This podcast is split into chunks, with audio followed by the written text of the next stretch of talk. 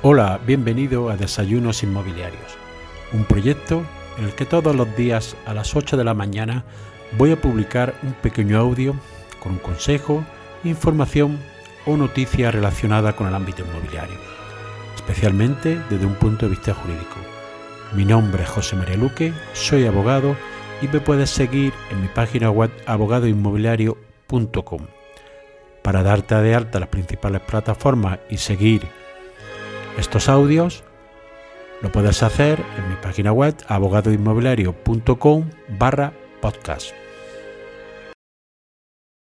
Hoy voy a hablar de documentos previos a la venta en escritura pública. A veces firmamos unos documentos cuando queremos adquirir un bien, o puede ser una reserva, un contrato de arras, una entrega a cuenta, que se le dan denominaciones distintas y hay que precisar muy bien los mismos. Porque una cosa es una reserva que da lugar a que podamos, no se disponga a la venta ese bien durante un tiempo determinado, reservándonos la posibilidad de adquirirlo. Si no realizamos esa reserva, perderemos esa cantidad que hemos entregado o parte de ella según lo que se haya pactado. Si se ejecuta, normalmente esta reserva suele ser parte del precio. Distinto es a la firma de un contrato de lo que se denomina contrato de arras. Un contrato de arras es un contrato de compraventa que dependiendo de la clase de arras que establecemos podrá ser de una forma o de otra. Solo las arras penitenciales permiten desistir del contrato que se ha firmado, tanto a comprador perdiendo la cantidad entregada o a vendedor devolviéndola duplicado. Esta es la cláusula que normalmente se suele establecer. Pero todos estos documentos iniciales tenemos que tener mucho cuidado al redactarlos, porque nos pueden causar un gran perjuicio al titular de la venta. Con un ejemplo, te voy a clarificar qué perjuicio puede tener eh, estas figuras si no se realizan correctamente. Un cliente mío, hace un par de años, vendía una casa rural por un precio aproximado de un millón de euros. Llega un interesado, en este caso de otro país, y le dijo que quería comprarla. Realizan una reunión en un bar, algo muy típico en España, y en un documento muy simple, en un folio, establecen una reserva o precontrato, como lo quieras denominar, con la entrega en efectivo de mil euros.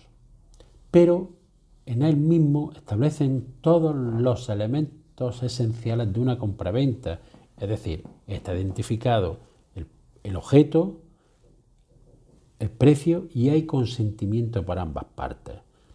Solo faltaba entregar el resto del precio y elevar el documento a escritura pública. Se puso en ese documento que se haría en un plazo aproximadamente de seis meses. ¿Qué sucede? Pues que esta persona interesada deja de estarlo.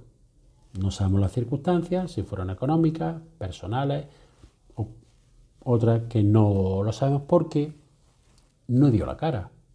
Es decir, se marcha a su país, viene por España esporádicamente y no quiere saber nada, pero el documento estaba firmado.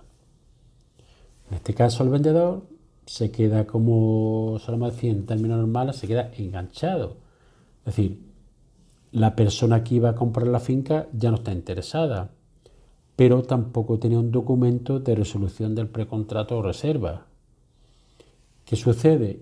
Que esto impide al vendedor poder realizar la venta a otra persona interesada, ya que puede incurrir en un caso de doble venta. Al final, y transcurrido más de un año, se pudo reservar el precontrato o reserva que habían firmado, o documento extraño como yo lo denomino, tras varios requerimientos realizados al posible comprador. Esta persona, en este caso, por no haber estado bien asesorada de un principio, sufre un prejuicio, ya que tuvo la propiedad paralizada durante 18 meses. Y solo, solo se pudo resarcir por la cantidad de mil euros que le habían sido entregadas en el, primer documento y que la persona interesada en esa compraventa perdió. Por eso, como siempre reitero en numerosas ocasiones, es conveniente estar asesorado entre los trámites de las operaciones inmobiliarias. Hay un gran valor en juego. Se suele haber eh, importantes sumas de dinero que se entrega. Hay una importancia económica alta. Y tener este asesoramiento del principio es muy importante porque te permite esclarecer qué documentos se firman, bien sea contrato privado, de venta, un documento de reserva o cualquier otra denominación que se le dé, porque esto tiene gran importancia en el devenir de una operación inmobiliaria satisfactoria.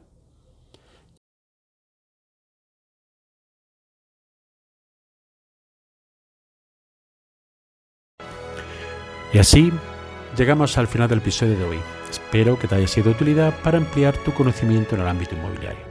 Si quieres que este podcast llegue a más personas, puedes compartir en tu red el enlace del episodio o darle una valoración positiva en la aplicación que utilizas para escucharlo. Recuerda que me puedes seguir en abogadoinmobiliario.com. Gracias por escuchar, nos vemos en el siguiente episodio y que tengas un excelente día.